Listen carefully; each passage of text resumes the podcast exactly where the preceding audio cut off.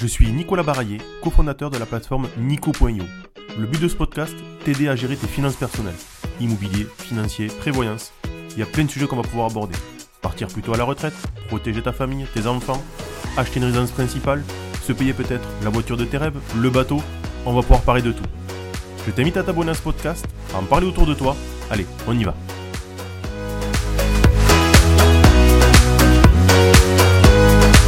Notre invité du jour, Laurent Regueraz, dit Chicandier, beaucoup le connaissent pour la vidéo Bleu Métal, une interview exclusive. Bonjour Laurent. Bonjour Nicolas. Bon, je voulais déjà te remercier de ta disponibilité. Je t'ai contacté il y a de ça peu de temps. Euh, je sais que tu as un agenda chargé. Euh, tournage, tournée, euh, développement de marque. on a calé le rendez-vous. Je sais même que tu avais des rendez-vous avant assez, assez importants. Donc, je te remercie de, me caler au milieu. Eh bien, avec plaisir. J'ai pu te connaître avec la vidéo Bleu Métal. Euh, voilà, oui. commence à dater, mais euh, j'avais vraiment adoré, je suis fan. Et c'est vrai que depuis, je te suis sur pas mal de choses, les, les repas avec Gueuleton, euh, l'addiction, s'il vous plaît, voilà, plein, plein de sujets. mais avant de démarrer et de poser quelques questions, comment ça va entre, en cette rentrée de septembre? Ça va bien. J'avoue que j'ai eu euh, c'est un peu compliqué parce que tout le mois d'août, tout le mois de je rentrais à la maison. Donc c'était un peu chaud parce qu'on avait, euh, j'avais notre nouveau spectacle qu'on mettait en route à Lille avec Mathias. Et puis j'avais un nouveau spectacle aussi avec Renaud Rutten à Liège. Et, euh, et, donc je ne suis pas rentré, je suis parti le 1er septembre, je suis revenu euh, avant-hier. D'accord. Donc, donc, voilà. Pas toujours facile de ne pas voir sa femme et sa fille, mais bon, c'est le boulot. Hein, il faut, quand il faut bosser, il faut bosser. Mais quand on, quand on vient de Punta Cana un peu bronzé, avec, avec les macarons qui ont baigné dans un jacuzzi avec des cocktails, c'est vrai que euh, la reprise fut chargée. Mais bon, euh, c'est un métier. C'est un métier passion, donc euh, tout va bien. On, arrive en plein automne, en plus il va faire gris, donc ça va peut-être être pas le plus cool en plus d'être sur la route.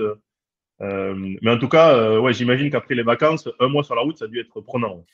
Ouais, c'est ouais, ouais, et puis surtout le lancement d'un nouveau spectacle, c'est toujours euh, on se dit est-ce que ça va plaire, est-ce qu'il y a est-ce que c'est assez punchy, est-ce que c'est voilà. Et euh, ça va petit à petit, ça monte, ça monte, ça monte, et ça commence à bien plaire. On est content, euh, on est vraiment content de ce nouveau spectacle. Super, on va en parler d'ailleurs, je, vais t'en parler, mais c'est vrai que j'ai voulu t'interviewer parce que depuis plusieurs semaines, comme, comme je t'ai dit avant qu'on démarre, j'ai interviewé des gens qui sont issus de, la finance, du patrimoine, de l'entrepreneuriat.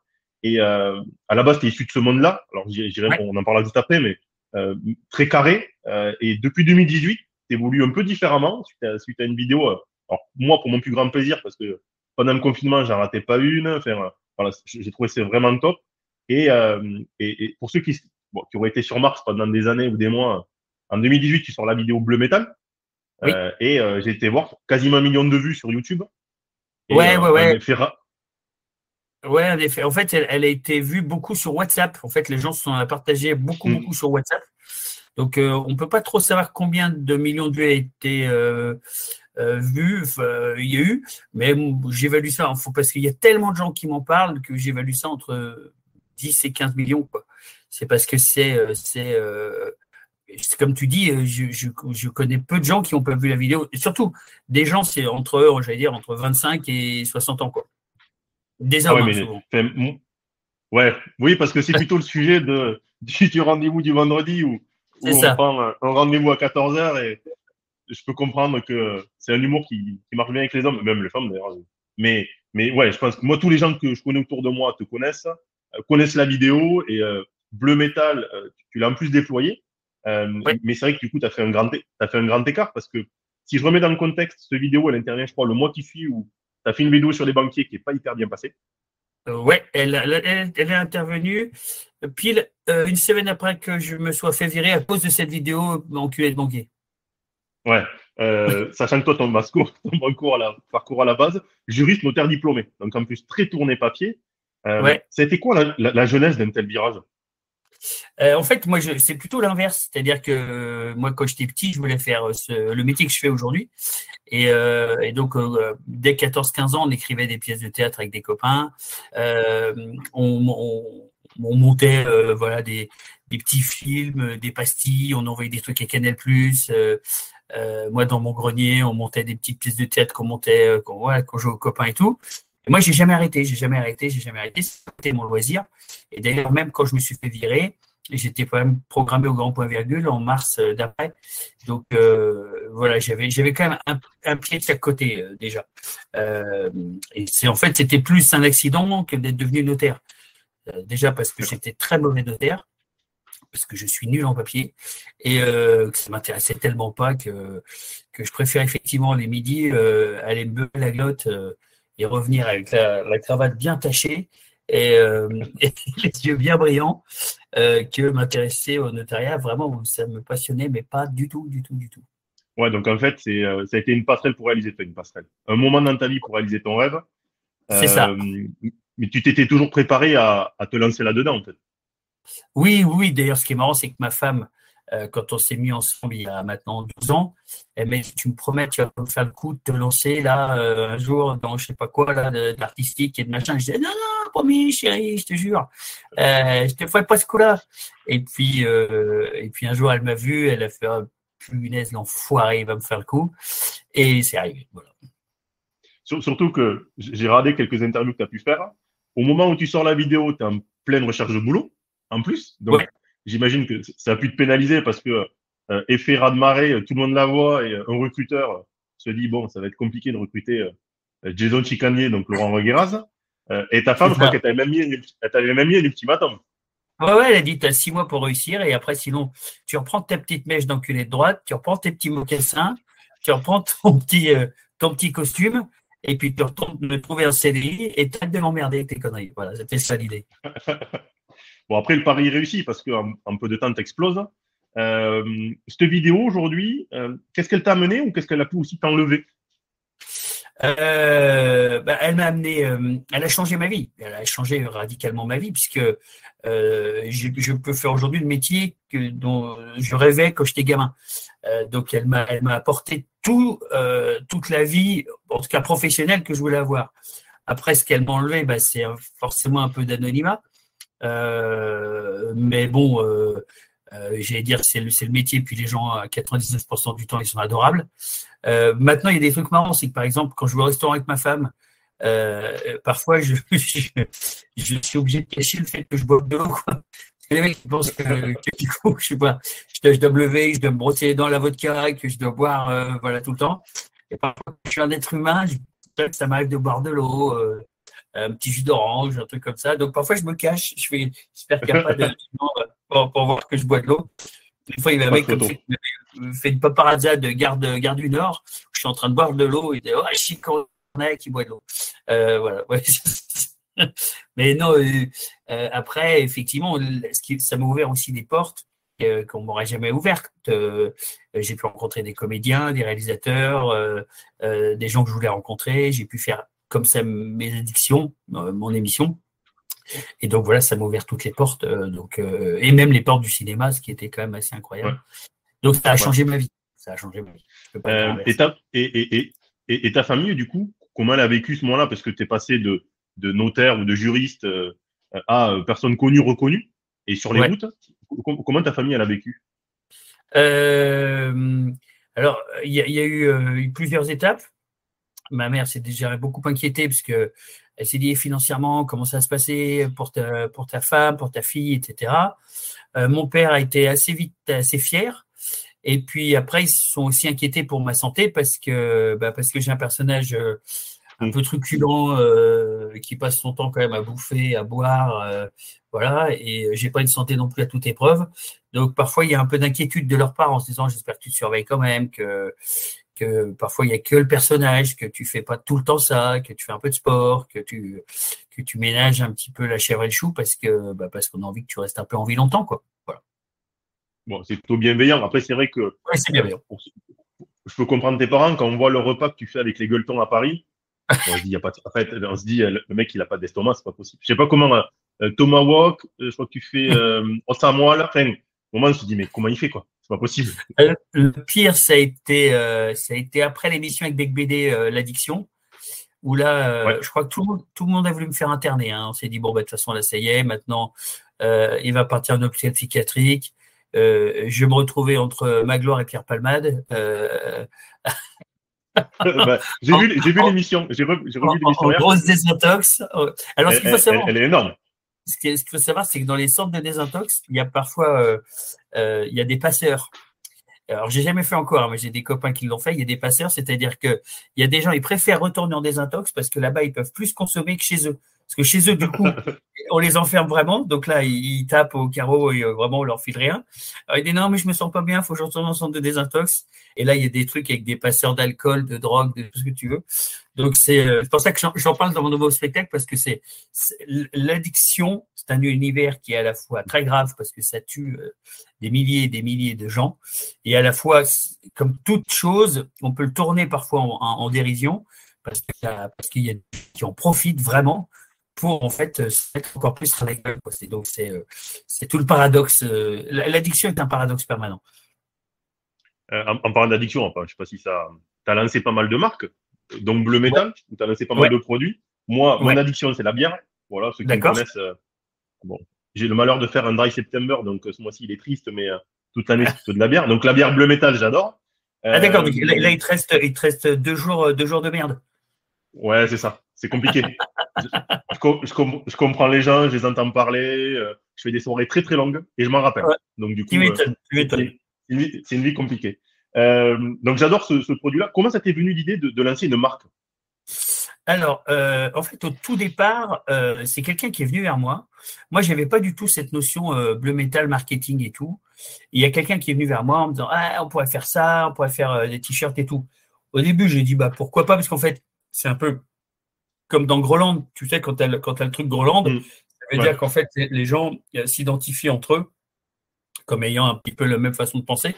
Et moi, c'est comme ça que je l'ai envisagé.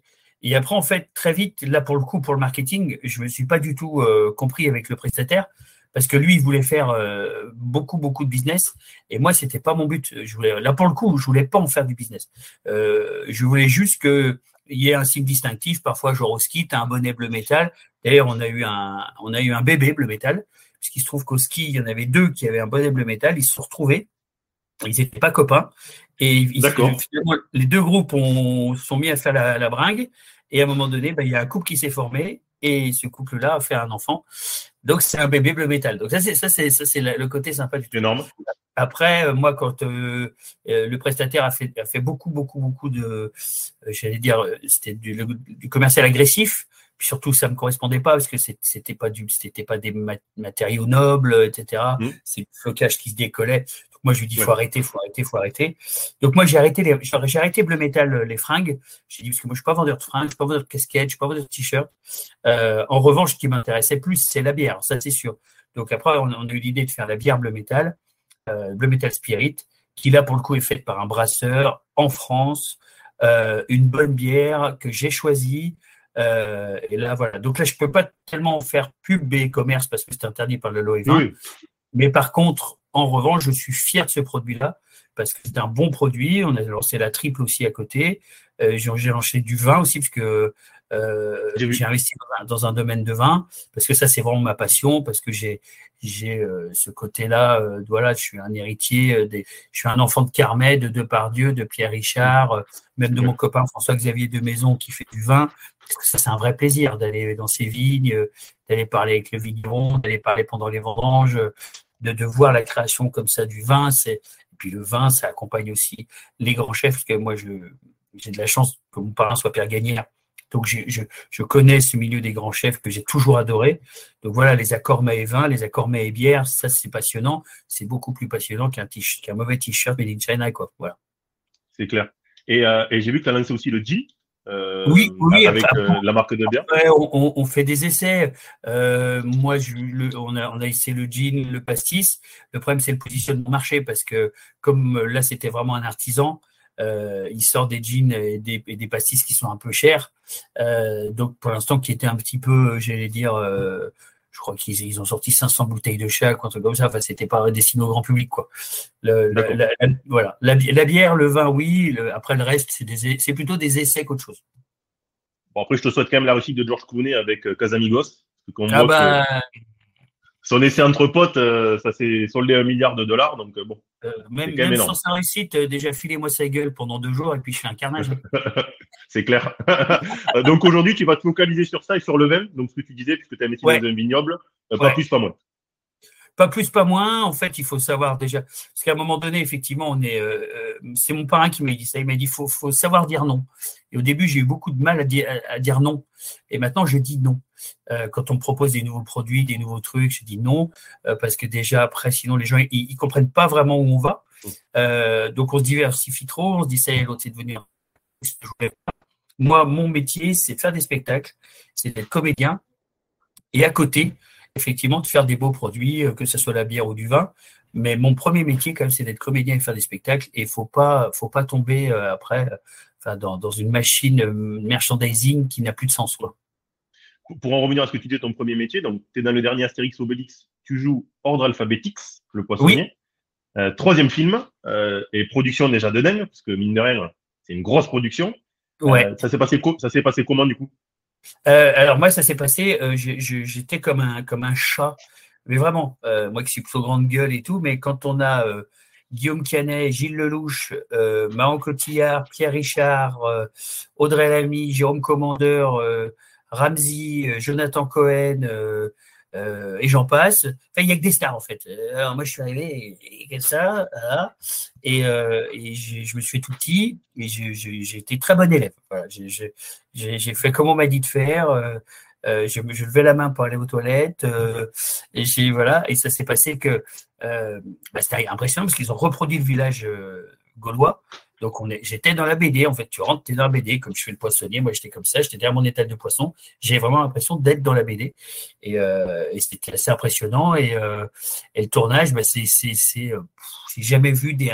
J'ai, j'ai tourné depuis dans, dans, deux autres films, j'ai jamais vu des moyens aussi gros, quoi. C'est vraiment une production type américaine. Hein. Il y a même des fois où on est filmé, on ne sait même pas qu'on est filmé, parce qu'il y a des caméras qui viennent par dessus, par le côté, par le, voilà. Et c'est un truc de fou. Et euh, honnêtement, j'ai pu parler à tout le monde. Ils ont, euh, ils ont tout tous été euh, vraiment sympas, accueillants. Après, moi, j'étais j'étais pas du tout connu à l'époque. voilà, ils m'ont il y en a même un qui m'a demandé, mais dit c'est quoi ton métier? Bah, moi je vends, je vends de la bière. ah bon bah voilà. Donc voilà. Mais c'est bon. Expérience, expérience de fou quoi. Ouais ouais ouais ouais. Bah, pour, pour l'instant au cinéma, l'expérience la plus folle que j'ai pu avoir, c'est sûr. Euh, tu es aussi, du coup, on va rebondir euh, sur ton dernier spectacle, Matin Chantant. Ouais. Euh, comment ça se passe aujourd'hui? Parce que je crois que tu enchaînes deux spectacles en même temps, plus celui à Liège. ouais. Pas mal de tournées, quoi. Ouais, en fait, j'ai plusieurs spectacles. J'ai un spectacle que je fais avec mon ami Renaud Rutten qui s'appelle Foie sous Dallas, tout en légèreté. là, il faut savoir, à Liège, on est dans la France des années 50, enfin plutôt dans la France des années 70, on est comme il y a, il y a 50 ans. Euh, c'est-à-dire que tout est, permis, on peut tout dire. Euh, c'est un truc de dingue. Euh, bon, après, il y a la théorie des quatre murs, hein, mais, on peut tout dire. Donc, on dit vraiment des horreurs qu'on pourrait plus vraiment dire en France. Donc là, c'est un truc défouloir, mais de dingue. Et puis Renaud, moi, j'ai appris à le connaître. Maintenant, on est clairement devenus amis. Bah, là-bas à Liège, c'est des Beatles, hein, euh, Renaud. Hein. Donc on, on, joue ce spectacle où on, se fait plaisir, on dit vraiment des saloperies.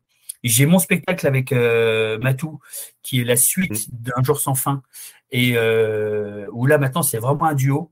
Et, euh, et, en fait, moi, je vais m'en sortir, je vais me sortir de mes addictions, et lui, son but, c'est de me faire replonger. Mmh. Voilà, c'est vraiment de me mettre la tête au fond du trou. Euh, donc, euh, donc c'est les rapports inversés par rapport au premier. Donc, euh, on rigole bien. Et puis lui, il fait plusieurs personnages. Donc, c'est vraiment un spectacle qui, qui a un peu de fond en plus et bon, qui fait rire, hein, le but. Et puis, moi, j'ai des opérations privées aussi que je fais pas mal pour les entreprises. Voilà. D'accord. Ouais. Donc, tu es, es, vraiment tout le temps sur la route. en plus de ça, tu as, cumulé pendant le Covid une série d'interviews qui faisaient l'addiction, s'il vous plaît. Oui. donc, en gros, acteur humoriste, intervieweur, chroniqueur, pleine casquette. Euh, c'est quoi les moments où tu t'es éclaté le plus dans les quatre dernières années? Ah, J'aime tout. Euh, j'avoue que l'addiction, euh, ce qui est génial avec l'addiction, le cinéma, le cinéma, ce qui est fou, c'est le rendu. Le cinéma, c'est un, un truc de, technicien en fait. Ceux qui bossent le plus dans le cinéma, c'est les techniciens. Toute la journée, ils montent les caméras, ils changent les axes, ils changent les plans, ils changent les lumières, ils regardent les sons, ils regardent euh, la photo et tout. Euh, le comédien, il attend, il, connaît son texte, et puis après, il fait des propositions euh, de différentes façons de jouer le texte. Mais c'est un truc de technique. Donc après, quand au cinéma, on va voir le film dans lequel on a joué, on se rend compte que c'est dingue, voilà, la technique. Par contre, quand on fait les addictions, Là, c'est du moment, c'est de l'instantané. C'est-à-dire que moi, j'ai pas de plan de vol. Euh, il y a le comédien qui est là, enfin le comédien, le chanteur, qu'importe la, personnalité. Et on, saisit des, on saisit des, moments. Quoi. Il, y a, un peu de Jean-Yves Lafesse euh, qui faisait à l'époque. Euh, au début, on part comme ça dans la ville, on voit les conneries qu'on peut faire. Et puis après, c'est l'instantané du moment. Alors, je prépare quand même un quiz. Et puis après, moi, j'adore voir la, gueule des, des, des, des, voilà, des personnalités qui commencent à se décomposer petit à petit, que l'alcool fait effet, et puis qui parlent pas comme d'habitude, quoi. Alors, il y en a, ils veulent rester dans le contrôle, et puis il y en a qui se lâchent, et puis voilà. Donc, euh, faire l'addiction, c'est très, très, très marrant. Puis dérocher, euh, donc euh, reprendre les, passages avec mon, mon, monteur pour essayer de faire l'émission la plus efficace possible, c'est vraiment très sympa. Et ce qui, si je devais dire la scène, c'est ce qui est, c'est la projection la plus directe. tu, tu penses à une blague tu la fais, les gens rigolent. la première fois que ça m'est arrivé, c'est vrai que c'est honnêtement, c'est aussi jouissif que faire l'amour. Hein. Euh, euh, euh, c'est une sensation dingue, quoi. C'est dingue. Donc vraiment pur plaisir depuis les quatre dernières années. Ouais, ouais, ouais. ouais. Après, après, il y a des hauts et des bas. Hein. tu as des, des, des, commentaires parfois très négatifs, tu as, as, des messages qui, en perso qui sont. voilà, il faut savoir se protéger petit à petit. Moi, il y a des fois où j'ai j'ai pleuré pendant une journée par un commentaire que je trouvais d'une virulence et d'une méchanceté euh, dingue, et puis parfois d'une injustice dingue. Et puis maintenant, parfois, je réponds. Euh, alors, faut pas trop que je sois grammé, parce que parfois, quand je suis trop grammé, je réponds mm. trop euh, de façon virulente. Euh, et puis, sinon, parfois, j'essaie de trouver le bon mot pour juste dire si tu rentres sur le terrain du commentaire, et que tu veux jouer, euh, je suis capable de te renvoyer la balle. Quoi. Euh, voilà, après, je fais pas. T'es un sniper un peu comme à la Bafi, quoi. Bah, j'ai pas cette prétention-là, mais, euh, mais, en tout cas, j'essaye de temps en temps en, en, renvoyer certains dans leur 22. Parce qu'il y en a certains, on sent que c'est des, des, gens sympas qui font juste une petite remarque en disant Ah, ça, je comprends moins, et ça, il n'y a pas de souci. Puis il y a vraiment des gens, ils veulent, ils, veulent euh, mm. attaquer, notamment quand ils attaquent sur ma femme ou quand ils attaquent sur, sur des trucs, euh, voilà, euh, genre tu vas crever, ou parfois c'est violent. Hein, bah, en tout cas, sur le, je te rejoins sur la série d'interviews que j'ai pu faire. J'ai interviewé 6-7 personnes qui sont un peu connues. Les haters sont de plus en plus. ils vont très loin, quoi. Ils ont ouais, ouais, ouais, il n'y a, y a, plus de limite, ouais. Il y a, plus de limite. Puis eux, ils sont cachés derrière euh, leurs petits écrans. Alors moi, j'ai, j'en parlais avec Koé cet été, euh, que, une personne que j'aime beaucoup, qui me disait moi, je, je, je, je, regarde même pas les commentaires. Et euh, moi, je lui dis non, je t'entends, j'en prends juste un. Et puis je le, je, je mets de la fessée. Et puis comme ça, on calme deux trois autres pour dire ah, peut-être que si je monte sur le ring, je risque de pas forcément être mmh. être gagnant. Bon, voilà, c'est le jeu. Hein. Euh, je préfère euh, faire mon métier, pouvoir faire tout ça et avoir quelques haters, et on s'en fout. Puis il y, a des haters drôles, hein. il y, a des haters très drôles. Euh, moi, ce que j'aime pas, c'est un peu comme dans Cyrano de Bergerac, quoi. C'est-à-dire que soit c'est très drôle, et là, pour le coup, ça me fait rire, et je dis, même si le mec m'aime pas, là, il m'a fait un beau trait d'humour, mais quand c'est juste méchant, voilà, t'es gros, t'es moche, euh, tu dois avoir du pognon parce que ta femme elle est jolie, c'est tellement méchant et tellement machin qu'on est un petit peu obligé de réagir. Mais sinon, euh, il y a des haters très drôles, hein. des haters qui me font marrer. Bon, j'espère que dans, le temps, tu en auras de moins en moins, même si tu es de plus en plus connu, donc j'imagine que Je pense que j'en aurai de plus en plus. J'en de plus en plus. Malheureusement, ça, sera l'inverse. C'est le jeu, ma euh, pauvre Lucette. alors, par contre, tu es quand même un ovni parce que tu es issu du métier financier immobilier, tu arrives dans le spectacle, donc tu es un peu comment dire, un ovni dans, ces deux domaines. Comment tu as été accueilli dans, dans ce nouveau monde? Euh, eh ben, je, dois dire de façon. Euh, alors, si euh, dans, ce, dans ce milieu, déjà, c'est faux de se dire qu'on peut faire beaucoup d'amis. c'est un milieu très concurrentiel. donc, en fait, c'est simple. si ton spectacle il marche pas trop, ça peut aller. Si ton spectacle il se met à bien marcher, c'est moi, c'est comme partout. Hein. Euh, c'est, tu peux avoir un copain, tu montes deux magasins de chaussures, Si les deux marchent pas trop, tu, tu, fais, tu prends le café ensemble. Si y en a un, il se met à vendre euh, toutes les pompes et toi, ça marche pas, tu prendras moins le café avec le matin. Et eh ben, c'est pareil. Euh, moi, je suis arrivé un peu comme un ovni parce qu'effectivement, euh, déjà, je m'annonce pas du tout comme. moi, je dis souvent que je suis un petit enculé de droite parce que je dis je m'auréole pas de la bonne, bonne pensée de gauche. Donc, je suis pas, j'aime pas cette bien-pensance de gauche. Non pas parce que j'aime pas les gens de gauche, parce que je les respecte. Et je suis, je, je trouve que le mec qui est ouvrier, qui arrive pas à finir à boucler ses fins de mois, quand il entend un mec qui est millionnaire dire qu'il est de gauche, je pense qu'il est insulté. Voilà, c'est ce que je crois. Je crois que quand on gagne quand même suffisamment sa vie et qu'on est comédien connu et qu'on commence à voilà avoir une bonne réussite, c'est pas grave de fermer sa gueule. Voilà, c'est pas du tout grave. Je crois que ça embête personne. Et donc dans ce milieu-là qui est très chapellisé par justement la bonne pensée de gauche, etc., du bon cinéma de gauche, voilà, euh, je suis un petit peu sur le côté, mais ça me dérange vraiment pas du tout. Voilà. Comme moi, je suis pas, je suis pas people, je passe pas de soirée people. Moi, j'ai mon, j'ai ma bande de potes depuis toujours.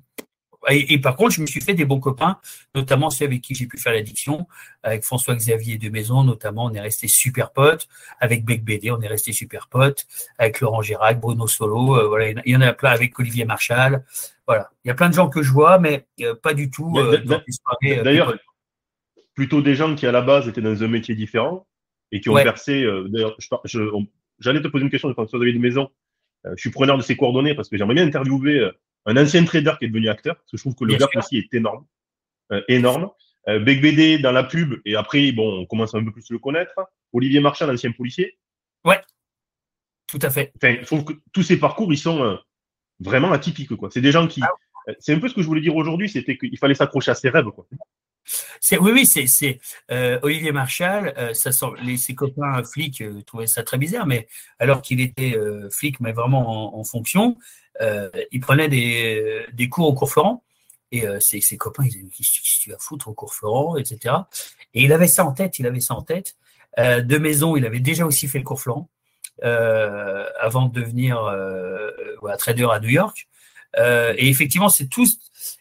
Nous, quand on en parle avec mes copains, ils m'ont dit, bah, en fait, c'est que tu as poursuivi tes rêves, quoi. C'est-à-dire que depuis que j'ai 12 ans, j'ai pas lâché le morceau, quoi.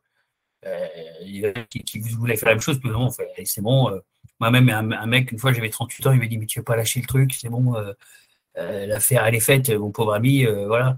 Et je, ne voulais pas lâcher, je voulais pas lâcher. Et tout est arrivé l'année de mes 40 ans. Donc, c'est fou. Hein. C'est vraiment ce que je voulais mettre en avant, c'est peu importe ce qu'on veut faire, faut pas lâcher ses rêves. J'avais mis une phrase un peu Jean-Claude Duss, sur un malentendu, ça peut marcher. Je trouve que ta réussite, elle est dingue parce que c'est une vidéo qui. alors, je sais pas si tu t'étais préparé à ce qu'elle marche autant, mais il faut que ça a été un raz de marée, tout le monde en parlait, quoi. Bah, c'est-à-dire qu'en fait, la vidéo, elle, elle ce, que, ce que je crois, euh, c'est comme une estrègue un peu. C'est-à-dire qu'en fait, euh, tu peux pas faire une vidéo et après dire ah bah c'est bon, je vais faire ce métier. Euh, c'est que moi déjà, je, je, faisais ça depuis que j'avais 12 ans. Donc euh, j'avais déjà fait de la scène, j'avais déjà euh, euh, fait des passifs vidéo, j'avais déjà, etc.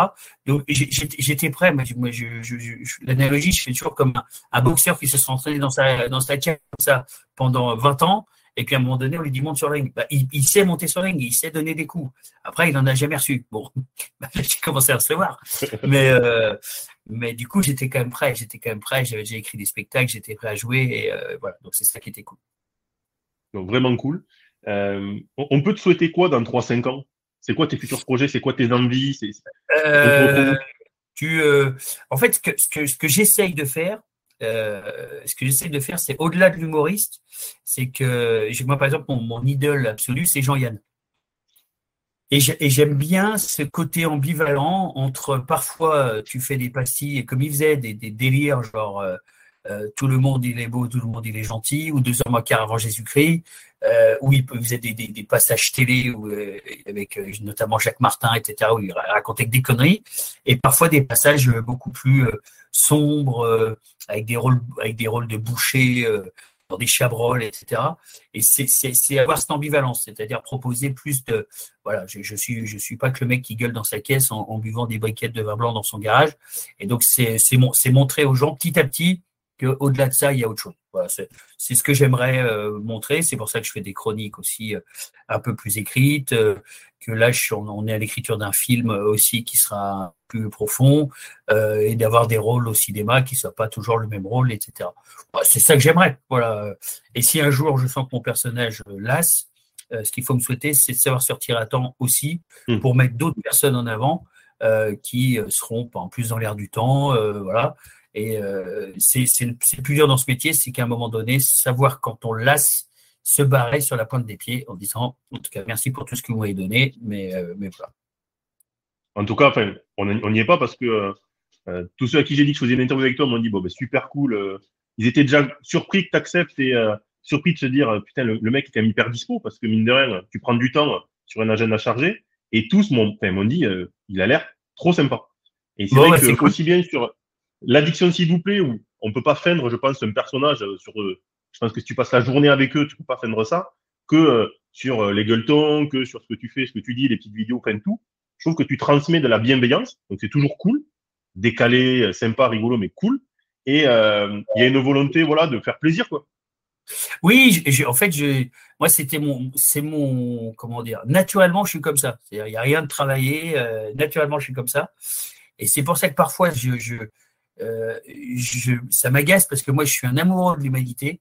Et quand les gens euh, me poussent à, être euh, dans l'énervement, dans l'agacement, parce qu'ils ont été. en fait, ils m'énervent parce que je dis ils vont, ils vont contre mon, mon sens premier, quoi.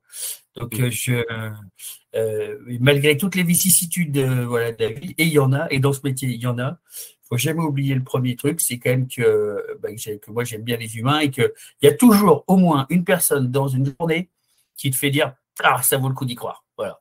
Ah bah, bah, J'espère que tu en auras beaucoup plus dans le temps. Et, Dieu, sait, et Dieu, sait, que j'ai croisé des enculés. Les ça ne se reproduit pas, mais ça se multiplie. Euh, mais, en tout cas, je voudrais te remercier, parce que c'est vrai qu'on a passé quasiment une demi-heure. Euh, tu avais, un agenda chargé, donc je ne vais pas te prendre plus de temps. Euh, vraiment top, parce que j'ai même pas eu à t'envoyer les questions avant, des réponses franches. Euh, donc voilà, vraiment cool. Je suis vraiment satisfait de t'avoir interviewé. J'espère eh ben, un jour que je pourrais venir te voir pendant une, une vendange, parce que c'est vrai que chez Nico, on propose aussi de l'investissement dans le vin. Et euh, je trouve que le vin, c'est vraiment un truc énorme. Et, et l'arrière du décor est vraiment beau. Donc, je pense qu'on met pas aussi en avant assez les vignerons. Le métier de la terre, euh, enfin, tous les métiers de la terre, agriculteur, vigneron. Surtout, c'est les euh, métiers qui sont tellement sujets à variations, notamment climatiques. Mm. C'est-à-dire que eux, ils sont là, bah, ils prient, quoi. ils prient, ils prient. Et puis, parfois, bah, ils ont une saison morte. Euh, c'est un métier qui est très, très, très, très dur. Ouais. Et, euh, peu valorisé, je trouve, dans le monde général. Soit on s'y intéresse, et vraiment, oui, le vigneron devient quelqu'un, ou l'agriculteur, d'ailleurs, je dis vigneron, mais quand tu fais de la bière, tu as besoin d'un agriculteur parce que, euh, voilà, il y, a des denrées premières.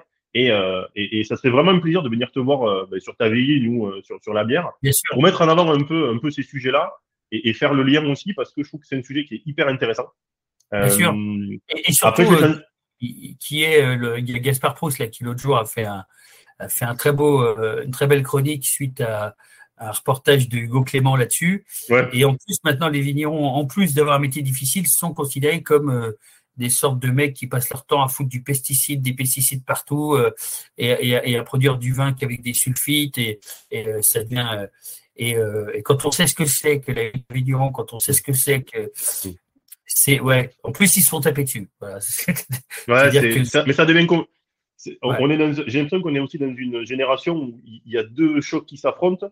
Un peu ce qu'on voit avec les gueuletons, ou des gens qui veulent bien vivre, profiter, le local food et le marché à côté de chez soi. Et de l'autre côté, peut-être un, peu de bien-pensance qui, qui rate ça avec un spin en en disant euh, arrêtez, on peut plus faire ça. C'est vrai que c'est compliqué aujourd'hui. Euh, J'ai rien contre Hugo Clément, mais par moments, c'est vrai qu'il y a des choses où voilà, on est un peu surpris. Quoi. Bah, nous, nous, voilà, c'est une lutte. Euh, c'est peut-être une lutte derrière garde, mais c'est vrai que moi je lutte encore pour dire que euh, on peut manger de la viande à partir du moment où euh, on, achète chez son boucher, que ça, on, sait que c'est de la viande qui est entre guillemets voilà c'est pas du dégueulasse quoi voilà c'est c'est pas c'est pas des barquettes achetées dans grande grande surface où il y a 10 morceaux pour 5 euros où là on se doute bien c'est pas c'est pas du terrible. Donc je préfère manger, mais en manger mieux. Mais je, trouve qu'effectivement taper sur euh, euh, des gens qui se réunissent pour partager des bons moments, euh, des bons pinards et voilà, c'est peut-être enfin, c'est peut-être pas la plus grosse urgence du moment. Voilà. Non, non. Il nous reste, il, nous reste peu de sujets où on peut rigoler. Alors si en plus on nous retire la bouffe et, un peu de vin et les moments entre amis, parce que c'est un lien. Hein, Exactement. Ça, ça, je trouve que c'est, voilà, je trouve qu'il y a quand même de plus en plus quand même une, cette volonté. Euh, tu parlais de faire gagner un moment. Euh, alors c'est vrai que moi j'ai la chance d'habiter à côté d'un de ces hôtels-restaurants à Châtelaillon-Plage. Euh, ouais. Voilà, à côté de La Rochelle. Euh, je te lance l'invitation. Euh, c'est avec plaisir. Si un jour tu veux venir, ben, je te présenterai deux potes. moi, je suis arrivé il y a quatre ans ici. Mes deux premiers potes, ça a été le boucher le primeur, donc Manu et, et Serge, vraiment cool. Témoin de mariage, donc l'année prochaine, voilà. Mais, mais vraiment, nous, on est vraiment dans ce sujet-là où ben, le local food est manger moins, mais manger bon. Voilà. Parce que, ouais, c'est ça. Je pense qu'il faut. Et, et, dans un cadre top. Donc, si un jour tu passes vers La Rochelle, t'hésites pas, je t'invite, tu me dis la date et, et j'organise.